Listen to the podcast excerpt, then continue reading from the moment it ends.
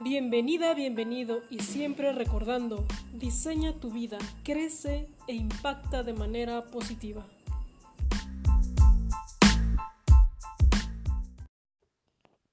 ¿Qué tal amigos? Eh, ya estamos de nuevo grabando este podcast.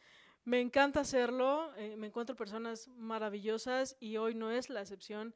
Vamos a hablar de un tema muy especial, no es como algo usual.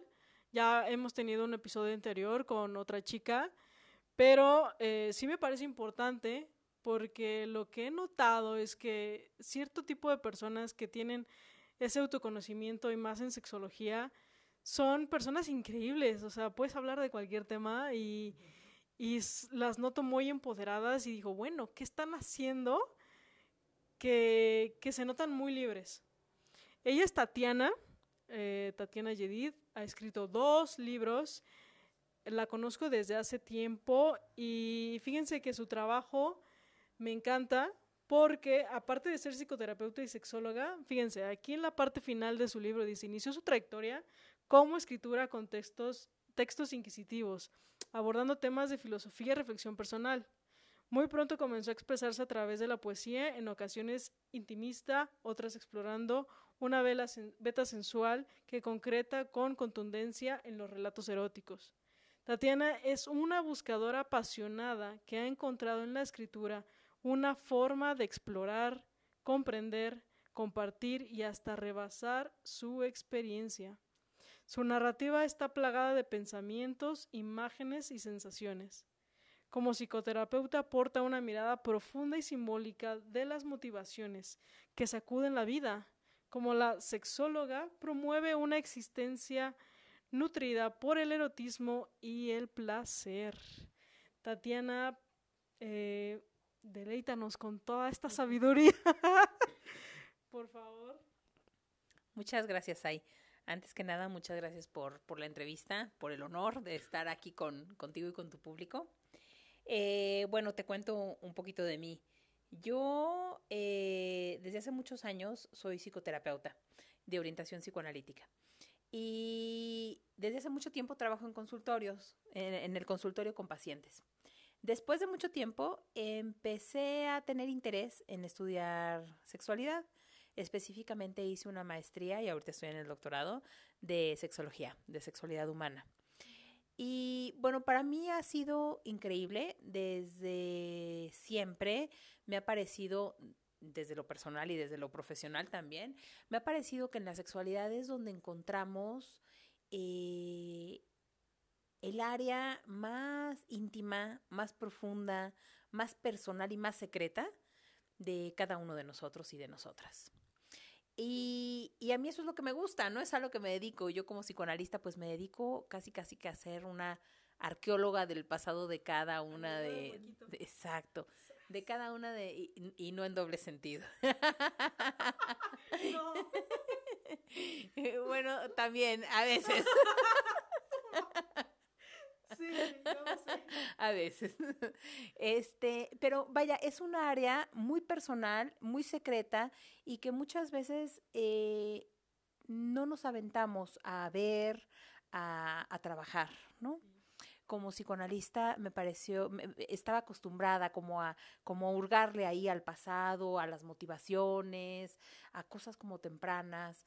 Y, bueno, me pareció que, la sexualidad era lo siguiente, ¿no? Que era el caminito que, a mí me gustaría seguir trabajando justo para seguir explorando estas, estas áreas más oscuras de nuestra personalidad. Y este, y bueno, empecé a estudiar sexología. Eh, ahora me dedico también a dar talleres de educación sexual, pláticas de sexualidad con niños, con adolescentes, incluso con muchas mujeres, que son talleres increíbles. Eh, a trabajar en consultorio con pacientes que vienen a trabajar temas emocionales, pero también eh, terapia sexual en ocasiones. Y desde hace algunos años empecé a escribir. Bueno, siempre escribí, desde chiquita escribí, mm. pero escribía como para mí. Y hace unos cinco años empecé a trabajar en la escritura en forma. Eh, primero publiqué un libro de poesía erótica, un libro muy breve, pero muy bonito, muy elegante. Y ahora, el año pasado, publiqué un libro de relatos eróticos. En donde justo se combina esta pasión por escribir con la introspección y la mirada eh, femenina de la sexualidad. Y yo que estaba, eh, bueno, que leí tus libros, sí de repente vas a lo más oscuro, ¿no? O sea, de verdad hay textos que, que no, no fácilmente los, los lees en voz alta, porque realmente es, Dios está tocando algo muy profundo de mí y, y es algo ahí que a lo mejor si te, si te empieza a conmover, ¿no? A lo mejor es como trabajarlo también, pero me gustó lo que dijiste que, que la sexualidad es como la parte más más profunda, ¿no? De, de dónde trabajamos, porque sí, en, en, terapia lo puedes ver como en algunos temas de, del pasado, de alguna vivencia que, que te pudo eh, marcar, pero casi nadie habla de sexo, ¿no? Y es como ese tabú también que existe y después yo digo que repercute en tu pareja. Fíjate que sí es cierto que, que, los temas de sexualidad se abordan poco. Es muy curioso porque como sexóloga cuando dices que eres sexóloga, hazte de cuenta que todo el mundo quiere venir a platicarte sus cosas. Es una cosa bien extraña, porque pareciera que la gente se siente o presiente que va a ser poco eh, juzgada y de repente te vienen a contar eh, cualquiera, ¿no? Cualquiera, las cosas mucho, mucho más íntimas. Incluso en los restaurantes cuando salimos a, a cenar las sexólogas, te lo juro que somos la mesa mejor atendida. Todos todos los meseros y las meseras nos quieren atender. Es una cosa muy curiosa. De repente nada más empezamos a ver meseros muy cerquita que tienen la mirada perdida, pero la oreja como muy bien dirigida hacia nuestra mesa. Es muy, es muy gracioso. Este, pero sí, en, en el terreno de la sexualidad se plasma toda nuestra personalidad. Es este, es un área en donde justo si empezamos a, a indagarla, si empezamos a trabajarla, podemos conocernos eh, muy bien. Y cuando hablo de una sexualidad como oscura, me refiero no a una cosa prohibida o pervertida o maliciosa, ¿no? Sino a una área de nuestra personalidad en donde tenemos poca luz. Y eso es lo que yo, yo quisiera como, como señalar ahí, que, que, que sí es un área que, que vemos poco y que de repente, si uno lo empieza a trabajar, empiezas a ver a sentir este fenómeno que tú observas en, en la gente que está un poquito más trabajada de, eh, de mayor libertad, de mayor fuerza, porque justamente empiezas a trabajar con los prejuicios, con los mitos, con los tabús, con la represión. El área de la sexualidad es una de las áreas humanas en donde más prejuicios y tabús tenemos. Eh, socialmente, culturalmente, se nos reprime, se reprime la sexualidad, sobre todo en el caso de las mujeres. Eh, en el caso de los hombres tampoco es que se salven, pero son menos. Y este, y cuando uno los empieza a trabajar, justamente lo que empieza a suceder es que contactas más con tu esencia, con quién eres, te sientes más libre, te sientes más capaz de y más auténtica para vivirte de forma original, ¿no? Te empiezas a cuestionar un poquito los mandatos sociales, te empiezas a cuestionar lo que aprendiste.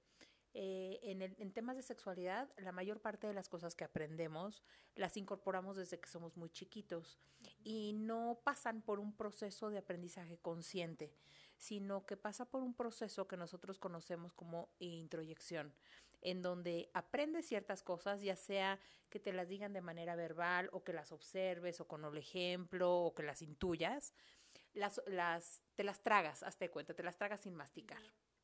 Y entonces después, esos son los conceptos o... Eh, ¿El patrón? Ese es, esa es la guía, sí, exacto, ese es el patrón o esa es tu guía para vivir la sexualidad. Y lo que nosotros pretendemos justamente, o lo que nosotros hacemos dentro de la formación, es, eh, hazte cuenta que es como devolver todo eso que te comiste sin masticar y entonces decidir qué sí te con qué sí te quedas y con qué no te quedas. Cuando doy talleres de educación sexual, yo digo que trabajar con nuestra sexualidad o analizar nuestra sexualidad es como si tuvieras enfrente una torrecita de yenga. ¿Has jugado ese juego? Sí. Bueno, hazte cuenta que tienes enfrente tu torre de yenga. Y entonces empiezas a tomar cada uno de esos bloquecitos, cada una de esas maderitas, y dices, a ver, este es un aprendizaje en sexualidad. Con este aprendizaje me, me, me quiero quedar. O sea, lo pasas por un proceso de reflexión consciente. Todo eso que no cuestionaste en su momento, porque claro, no tocaba, ¿no? Entonces lo empiezas a ver y dices, bueno, este bloquecito me sirve o no me sirve, me queda o no me queda, hace sentido con lo que yo creo de la sexualidad y como yo quiero vivir mi sexualidad. Si sí, lo pones a un ladito para construir una torre nueva, no en la misma torre, vas a construir una torre nueva. Y si ese bloquecito ya no te sirve, lo, lo, desechas, lo sacas y ya no lo metes. Y así tienes que ir revisando cada uno de tus bloquecitos para formar una torre nueva. Incluso puedes incluir ladrillitos nuevos o bloquecitos nuevos que hagan sentido contigo, aprendizajes nuevos, pero aprendizajes conscientes. Y entonces sí empiezas a hacer un, eh, una guía o un patrón mucho más parecido y a quien tú eres y mucho más en sintonía de lo que tú quieres hacer, mucho más congruente. Y esa es la clave. Entonces es como estarte cuestionando siempre, ¿no? Porque yo creo que en cualquier momento de la vida o en cualquier momento del día surgen eventos que puedes tú empezar a, a cuestionar, ¿no? Si hay algo que, que te empieza a incomodar, ¿no? Eh, algo, eh, si estás así también haciendo terapias como con padres, ¿no? Me imagino que ha de ser el mismo trabajo con los niños, ¿no? Sí, a cualquier edad justo ese es, ese yo pienso que es, eh, si, si hay algo importante que a mí me gusta enseñar o decir o modelar, es justamente eso, el compromiso que tengo con estarme trabajando constantemente a nivel personal, a nivel emocional y también a nivel sexual. O sea, estar cuestionándome, ¿y esto por qué lo hago? ¿O este miedo de dónde salió? ¿O cómo le voy a hacer para trabajar con este miedo? ¿O este aprendizaje que tengo con respecto a la sexualidad me sirve o no, de dónde viene o por qué viene. Y, y sí, como tú dices, es este parte de nuestra cotidianidad. Tú vas caminando en el centro comercial, te encuentras a dos chavas tomadas de la mano, a dos, chavas dos chavos tomados de la mano, y en tu reacción te vas a poder dar cuenta si ahí hay cosas que trabajar, si hay cosas que te hacen ruido o no. Tú vas al cine y ves determinada escena erótica, por ejemplo, y puedes sentir si eso te, acomoda, si no, si te incomodó, si te incomodaría verlo con una pareja o no, o con tus hijos, o cómo le podrías explicar eso a tus hijos. Todas esas situaciones te, te señalan si, tienes algún tema ahí. Yo lo que digo es, si tú para hablar de un tema de sexualidad tienes un problema, si se te dificulta, ahí es donde hay que analizar. Y a mí me parece que es un compromiso de vida, es algo que tenemos que estar haciendo pues para siempre. Y bueno, es que me ha quedado muy claro porque esto se aplica no solo en temas de sexualidad, porque mencionabas que dices, bueno, estoy sintiendo este miedo, pero ¿de dónde viene? ¿No? Eh, o estoy sintiendo, me estoy sintiendo como incómoda en alguna situación, o hay alguna acción que, que me cuesta trabajo afrontar.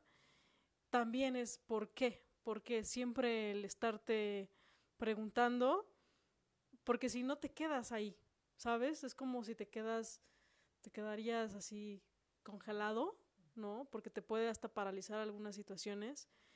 Y, y eso lo veo mucho en el tema del emprendimiento, ¿no? A veces dar ese salto eh, sí da miedo, sí te cuestionas muchas cosas porque naciste encasillado en algún tipo, ¿no? A lo mejor tus papás fueron abogados y lo que se espera de ti es que seas abogado, ¿no? Uh -huh. Si naciste en una familia heterosexual es porque tú tienes que ser heterosexual, ¿no? Entonces engloba muchísimos temas. Uh -huh. Sí, de alguna forma todo, tenemos expectativas, ¿no? Uno tiene expectativas de uno mismo o uno misma, eh, tu familia tiene expectativas, la sociedad tiene ciertas expectativas y de repente eh, esta presión para, cubrir, para cumplirlas nos puede alejar de nuestra esencia, alejar de, de quién somos y de lo que queremos. Entonces, si no tenemos este compromiso personal de estar eh, pensando y revisando, eh, pienso que nos vamos alejando poco a poquito de, de nuestra esencia, de nuestra intuición eh, y de esta como sabiduría eh, personal que a mí me parece que todos tenemos. Entonces, para ya, como, eh, bueno, justo para aterrizar esta parte de la sexualidad, porque este podcast yo, está muy enfocado para, pues para todos los que estamos así como a lo mejor queriendo emprender o ya estamos emprendiendo o tenemos como la cosquillita, ¿no? De que, ah, pues podría funcionar, ¿no? Pero creo que el ser parte integral, ¿no? El desarrollarte en ciertas áreas, hace, hace poco también está grabado en el podcast, entrevisté a alguien que está muy metido en la meditación, o sea, le gustó tanto que dejó su trabajo para realmente dedicarse a enseñar la meditación budista. Y yo lo entrevisté porque justo yo creo que todo empresario y de los que conozco practica la meditación. O sea, es una, es una habilidad que empiezas a, a desarrollar porque te permite ver, dimensionar muchas cosas y estar más tranquilo en tus emociones. Y la sexualidad no creo que sea la excepción. Mira, yo lo que he visto con respecto a, a las personas exitosas en la vida, ¿no? A estos, eh, a estas personas que persiguen su propia empresa, sea la que sea, yo lo que yo lo que he visto que los une a todos ellos es la pasión. A mí me parece que cuando uno conecta con su pasión, con algo que lo motive en la vida, con un sueño de vida, ¿no? Eh, normalmente uno se vuelve exitoso. Porque cuando algo te apasiona, no te cuesta trabajo, ¿no? Te lleva, te jala y eh, puedes dejar de comer, puedes dejar de dormir y esto te sigue llevando, te sigue jalando. Y esa pasión es lo que determina el nivel de esfuerzo, el nivel de atención, el nivel de concentración y el nivel de tiempo que le dedicas a algo, ¿no? Definitivamente. Entonces, yo lo que considero es que justamente para encontrar cuál es tu pasión, tienes que hacer este clavado interno. Tienes que decir, bueno, ¿yo qué? ¿No? ¿Yo a qué vine? ¿Qué quiero dejar? ¿Cuál es mi filosofía de vida? Eh, ¿Qué pienso de mí? ¿Qué pienso de la vida? ¿Qué pienso del tiempo? ¿No? Echarte ese clavado, realmente contactar contigo, contigo, contigo mismo, contigo misma y, e identificar qué es lo que quieres en la vida. Cuando lo identificas, yo pienso que ya el 80% del camino ya está. Ya nada más es concentrarte y darle y darle y darle a ese tema. Que si en principio te gusta y te atrae y te apasiona, no vas a tener ningún problema con, hacerlo. Pero el, gran asunto aquí es encontrarlo. Y, y eso nada más lo vas a encontrar contigo y hacia adentro. Entonces, si lo tuyo para poder hacer esa introspección y esa conexión es la meditación, adelante. Si lo tuyo es irte al mar y nadar hasta caerte exhausto, hazlo. Si lo tuyo es rezar, reza, ¿no? Si lo tuyo es aislarte y pensar y pensar y pensar, ¿no? En una cosa como más filosófica o analítica, hazlo. El tema justamente, y por, por, lo que a mí me parece que la meditación tiene estos resultados, es porque logras aislarte, de cualquier cantidad de estímulos que tenemos alrededor, conectarte contigo misma, contigo mismo y con la filosofía de vida que tú quieres perseguir.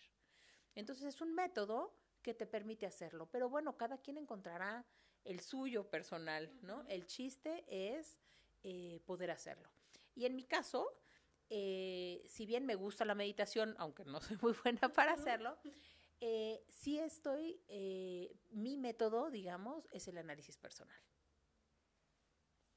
¿Y ese análisis entonces te llevó a crear estos libros o cuál fue el proceso?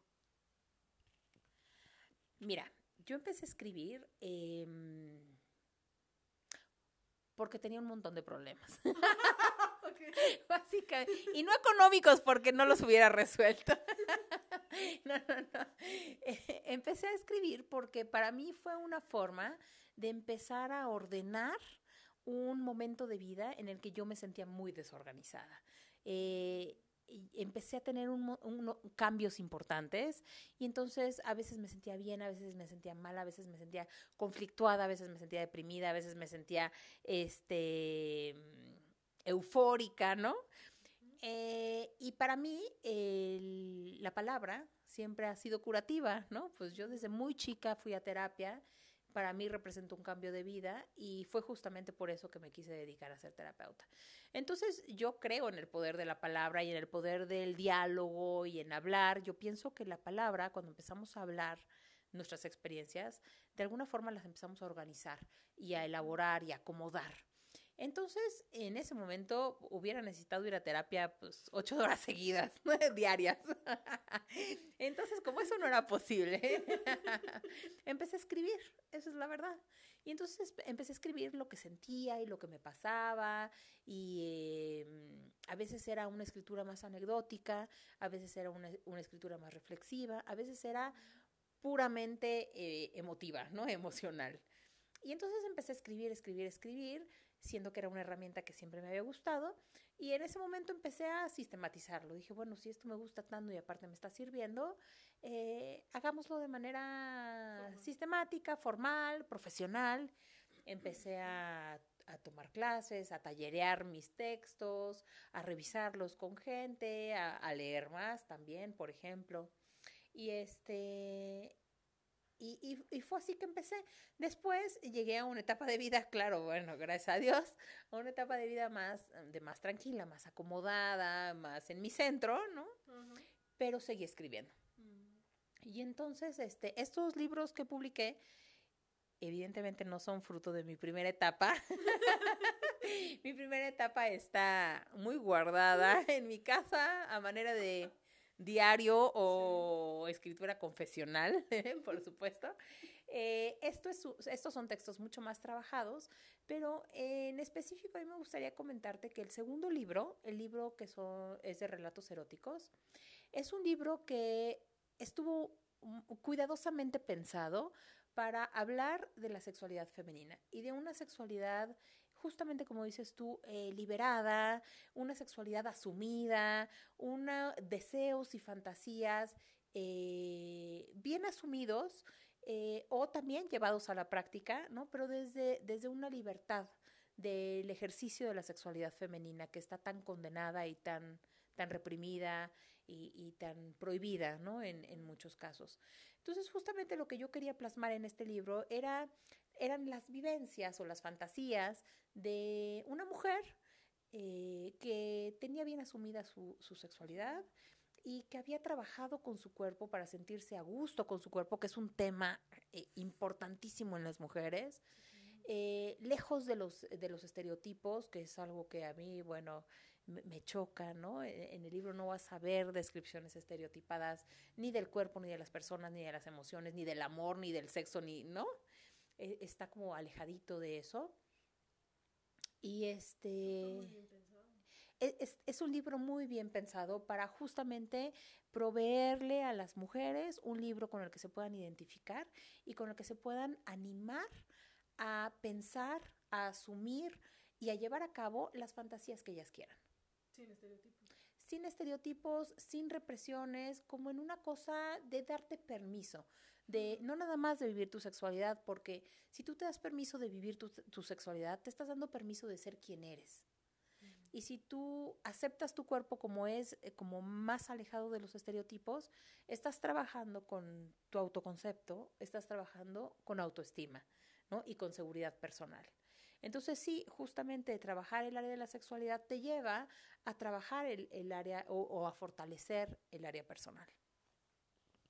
Oye, me gustaría que, que nos pudieras leer parte de tu libro, ¿no? Porque creo que es como muy, muy amplio y, y es muy, este, no sé, es, híjole, si se los cuento, no me lo van a creer, pero está muy, muy bueno. Yo me lo aventé en una noche. a ver, Tatiana, ¿te lo pongo? Muy bien, ahí te va. Este relato corto se llama Tu cinturón. Me gusta mirarte desde la cama cuando te vistes, ser testigo de la forma en la que te vas forrando de seriedad, la metamorfosis que te cubre de distancia y misterio. Pero lo que más me gusta es desviar la mirada cuando te preparas para ponerte el cinturón. El tintineo de su hebilla al ser descolgado del armario me eriza los vellos del cuerpo. Me estremezco con el sonido de tus manos deslizándose sobre el cuero para tomarlo por los extremos. En ocasiones logro escuchar un leve crujido cuando con ambas manos lo tensas frente a ti. Cuando eso ocurre, mi corazón palpita, balanceo mi cadera y mi sexo se humedece. En ese momento, abro de nuevo los ojos y los dirijo hacia ti. Te observo en silencio. Tus grandes manos manipulan con pericia el trozo de piel y agitan mi antojo. De pronto te giras a tu lado izquierdo. Con ambos manos introduces una de las puntas en la primera trabilla y te rodeas para ensartarlas todas. Para terminar, juntas las manos bajo tu vientre, ajustas el pantalón y das fin a tu ritual. Por la noche, tiemblo al escuchar el sonido cuando lo jalas con fuerza para retirarlo de la ropa. Permanezco acostada, inmóvil y silenciosa, esperando que esta vez ese pequeño azote sea el anuncio tan esperado, el anuncio de tan esperado encuentro entre aquel pequeño látigo y mi piel. Bellísimo, Tatiana. Muy, muy descriptivo, muy sensual y con ganas de que saques otro libro, ¿no? ¿Tienes pensado sacar otro libro? Sí, sí. Ya está, ya está.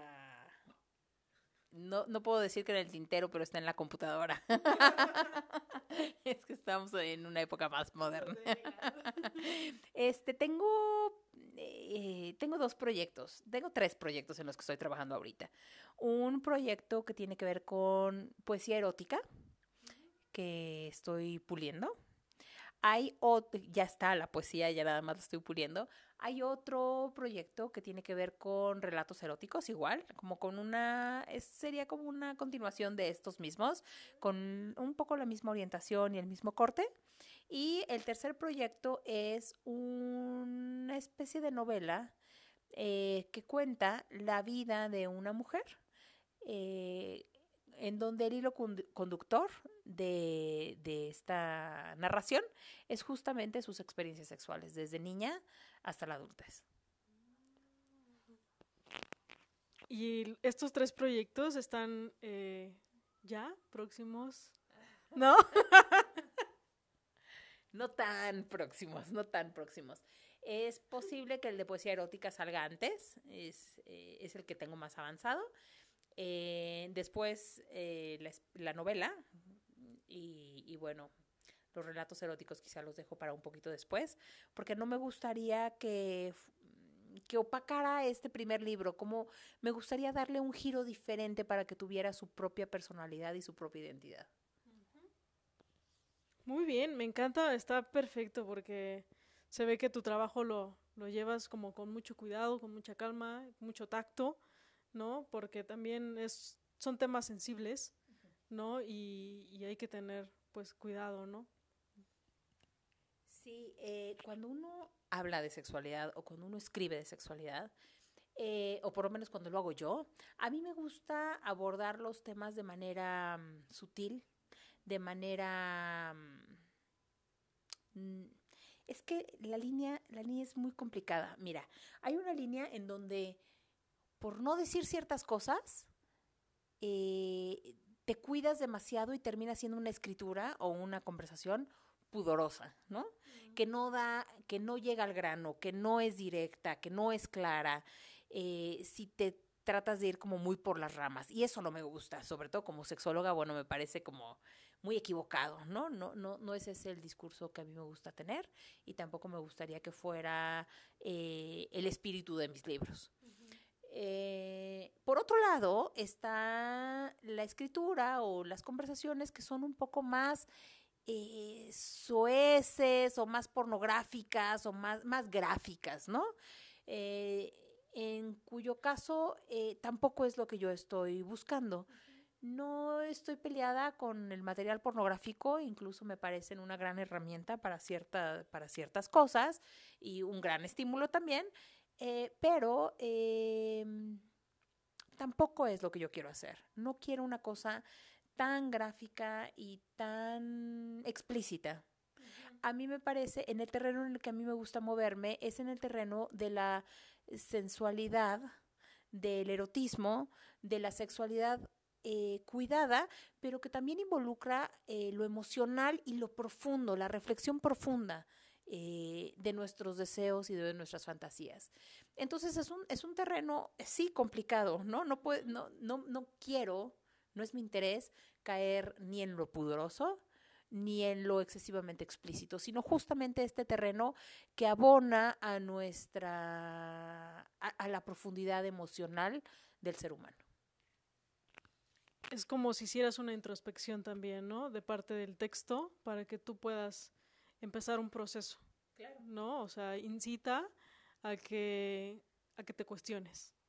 Claro, y en este caso, por ejemplo, de los relatos, que es, que es un trabajo como muy, eh, muy erótico, ¿no?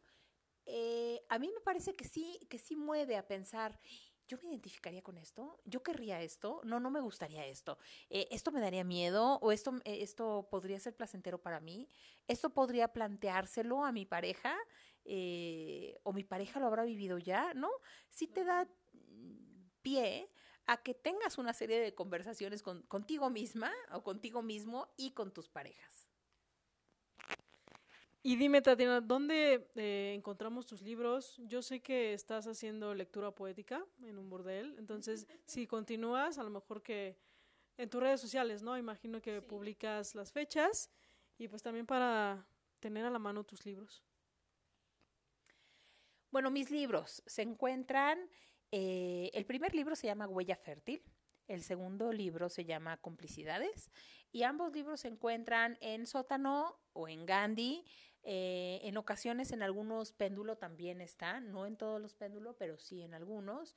Y ya sabes, si vas a alguna sucursal, igual si no lo tienen en ese momento, lo puedes solicitar. Eh, yo también se los puedo mandar.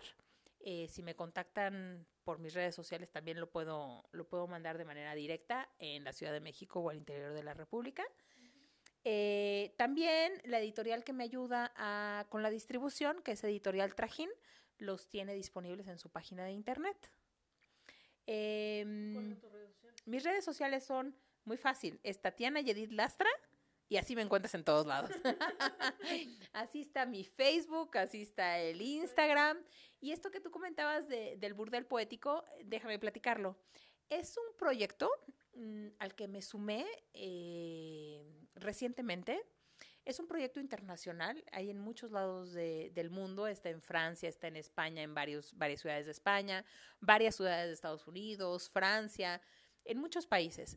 Y es una compañía internacional que tiene como representaciones locales, en donde hacemos eventos, en México son una vez al mes, en donde varios poetas eh, nos personificamos, eh, hacemos una especie de performance con, nuestras lecturas y con nuestros textos, y después hacemos lecturas al oído de todos los, eh, los participantes, de todas las personas que nos hayan ido a visitar. Y es un proyecto súper interesante porque es, muy artístico, es confiar y volverle a dar un valor y un peso a la poesía, en este caso a la poesía erótica, de la que de repente estamos como tan alejados, ¿no? Actualmente eh, hay poca gente aficionada a la poesía o, que le interesa la poesía y es una forma como de reacercarnos a la, a la poesía que termina siendo una escritura eh, o una lectura muy filosófica, muy profunda y muy emotiva. En este caso es poesía erótica y es nuestra poesía erótica. Cada uno de los poetas, sí, cada uno de los poetas tiene sus propios poemas. Eh, cuando los dice al oído son sus propios poemas, entonces es muy interesante porque es un trabajo de eh, escritura, pero también un trabajo de eh, de interpretación y de erotización a través del oído, que es uno de los sentidos eh, que se ha ido olvidando. Actualmente casi todos los estímulos sexuales tienen que ver con lo visual, ¿no? Eh, es, el tipo de vida que tenemos actualmente. Y de repente en, en estos eventos lo que tratamos de hacer es justamente mostrar o demostrar cómo lo auditivo puede ser tan erótico, tan sensorial y tan evocador. No he tenido yo la oportunidad de, ir a verte, me encantaría, eh, y estar todos, todos, todos, estar todos pendientes de tus redes sociales. De todas formas, yo voy a dejar aquí abajo escrito tu nombre porque Tatiana Yedid es con Y, bueno, ahí tomo un tema, ¿no? De, de escritura. Eh, algunas palabras, Tatiana, que nos puedas recomendar a nosotros, eh, porque no todo el mundo se acerca a este tipo de terapias, hay como ciertas barreras, pero ¿cuál es la importancia? ¿Por qué crees que sea importante abordar estos temas, independientemente de, quién seas, de dónde estés, tus rangos, eh, etcétera? Es cierto que no todos tenemos eh, la posibilidad o las ganas o el valor incluso de ir a una, a una terapia emocional y luego mucho menos a una terapia sexual, ¿no? Con un sexólogo. Eh, pero yo lo que creo es que hay quienes no lo necesitan, ¿no?